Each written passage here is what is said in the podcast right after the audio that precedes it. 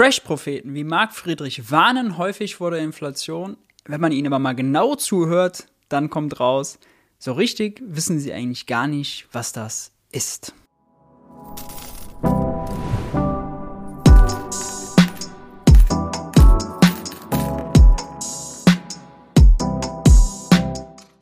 Hi und herzlich willkommen bei Geld für die Welt. Ich bin Maurice und auf diesem Kanal dreht sich alles um die Frage, wie geht progressive Wirtschaftspolitik?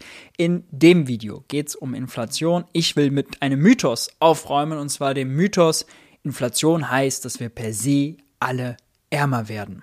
Genau das hört man nämlich immer wieder, gerade von Crash-Propheten, da dann so häufig in der Abwandlung, dass es der böse Staat ist, der die Inflation will, um seine Schuldenlast zu minimieren und damit mutwillig im Kauf nimmt, dass seine Bürger schleichend enteignet werden. So ist dann meistens das Vokabular. Ich habe mal ein Beispiel mitgebracht. Wir müssen einfach nur Marc Friedrich einmal zuhören. Steigende Preise. Das heißt, wir aber alle verlieren Kaufkraft.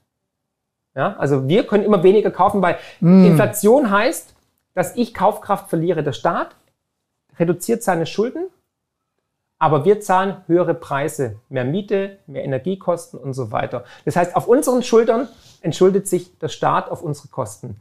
Und das ist das erklärte Ziel momentan. Zwei, drei, vier, fünf Prozent und nach 10, 15 Jahren ist dein Vermögen dahingeschmolzen und der Staat kann sich die Hände reiben und freut sich über die entgangenen Schuldenberge. Dass alle unter Inflation per se ärmer werden, ist eine unlogische Aussage. Die Inflationsrate sagt nichts über den Wohlstand, sondern sie sagt was über die Verteilung. Inflation ist ein Verteilungsproblem. Eigentlich sagt es Marc Friedrich ja selber.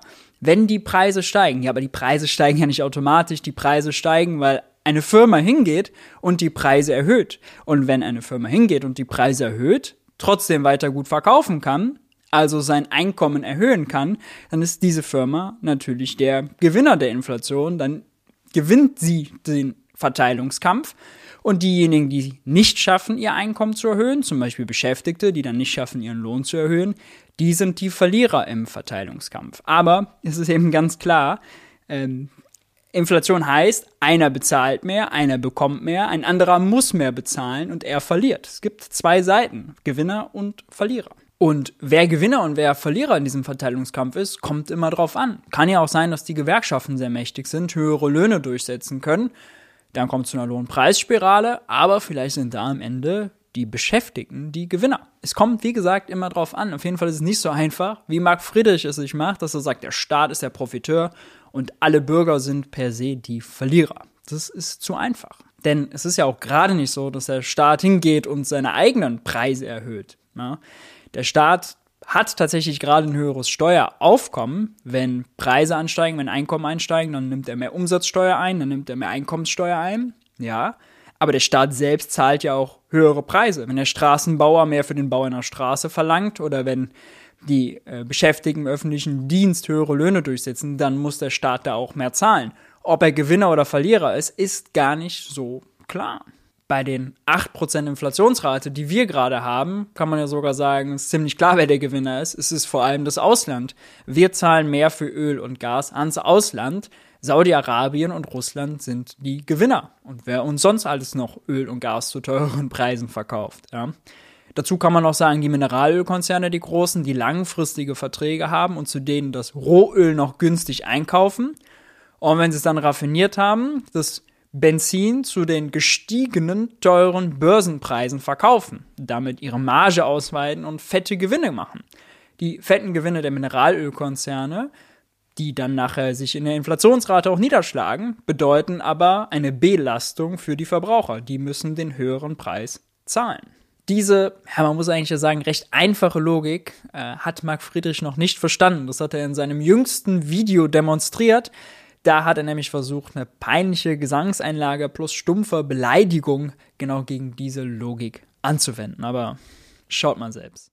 Ja, völlig naiv der kleine Harry, aber so ist es halt, wenn man im Machtapparat bei den Linken sitzt und an MMT denkt. Oder hier, Inflation bedeutet, irgendwer bezahlt mehr, aber irgendwer bekommt auch mehr. Ich mach mir die Welt, wie sie mir hierher gefällt. Hey, Pippi lang. Inflation ist also immer ein Verteilungsproblem mit Gewinnern und Verlierern. Absurd also, dass Bitcoiner damit ihre Propaganda aufziehen. What? Selten so ein Stuss gehört. Oh ja, ja, ja. Ich weiß, das wird schlimm. Das wird schlimm. Ich weiß Keine Argumente, dafür ganz viele schräge Töne. Naja, für die Bitcoin-Fanatiker bei ihm auf dem Kanal reicht es scheinbar. Was man aber merkt, wenn man Inflation nur damit erklären will, ah, die bösen Staatsschulden, die bösen äh, Finanzminister und die bösen Zentralbanken, die so viel Geld drucken, die sorgen für die Inflation und wir armen Bürger leiden darunter, da kommt man nicht weit, ja. Diese ganz einfache Story auch, hey, schaut an, wenn man die Geldmenge ausweitet, aber die Gütermenge nicht, dann heißt es natürlich logischerweise, jedes Gut wird teurer, beziehungsweise jede Geldeinheit wird weniger wert die hat mit der Realität genau nichts zu tun. Das ist ein Modell für ein Mickey Maus Heft, mehr aber auch nicht, denn es muss ja ein Unternehmen geben, was aktiv die Entscheidung trifft, die Preise anzuheben. Sonst funktioniert es ja nicht, sonst haben wir ja keine höheren Inflationsraten. Kein Unternehmen in diesem Land beobachtet aber permanent, wie sich die Geldmenge entwickelt und kein Unternehmen in diesem Land passt die eigenen Preise entsprechend der Geldmenge an. Also diesen Automatismus, der da vermutet wird, mehr Geld, gleiche Güter, was auch eben auch eine steile These ist, gleich Inflation, gleich Preise steigen. Das gibt es nicht. Und bisher hat auf die Frage noch niemand aus der Crash-Propheten slash Bitcoin-Bubble geantwortet und erklären können, warum Becker Lutze die Preise erhöht, wenn sich irgendjemand anderes irgendwo bei der Geschäftsmann Kredit nimmt oder wenn Finanzminister Lindner neue Schulden macht. Dass so Crash-Propheten mit falscher Analyse natürlich auch nur zu falschen Schlussfolgerungen kommen können, zeigt auch diese unseriöse Prognose von Marc Friedrich aus dem April 2021. Und meiner Ansicht nach sollte jeder wirklich Bitcoin besitzen als eine Art Lebensversicherung für seine Kaufkraft gegen den Irrsinn der Notenbanken. Und äh, ich bin ultra bullish, was Bitcoin angeht. Und dahingehend kann ich nur empfehlen, sich mit Bitcoin auseinanderzusetzen, weil wir werden in Zukunft noch viel von Bitcoin hören. Ultra bullish heißt, welches Kursziel sehen Sie da? Nach wie vor sechsstellig, dieses Jahr noch. Ja, hier sehen wir jetzt den Bitcoin-Kurs vom 18. Juni. Wir sehen 100.000, ah, knapp verfehlt. Bitcoin ist weit unter 20.000 Euro gestürzt. Und der Witz ist ja, Marc Friedrich warnt vor Inflation im Euro. Na, gut, wir haben 8% Inflationsrate, das ist gerade eine ernste Lage. Das heißt aber, mit einem Euro kann ich 8% weniger kaufen. Wenn ich den Euro aber vor einem Jahr in Bitcoin getauscht hätte und jetzt wieder ausgeben will, also zurücktauschen wollen würde, dann hätte ich nicht nur die 8% Inflation im Euro, sondern ja auch die fast 40% Kursverlust im Bitcoin. Heißt, hätte ich am Ende 48% Kursverlust oder was. Bitcoin als Inflationsschutz äh, war immer Quatsch und sollte sich spätestens jetzt erwiesen haben, dass das völliger Kokolores ist. Bitcoin ist eine spekulative Wette und das war's. Natürlich kann man bei der spekulativen Wette mit Bitcoin mitmachen, natürlich kann man da auch gewinnen, das sei jedem gegönnt.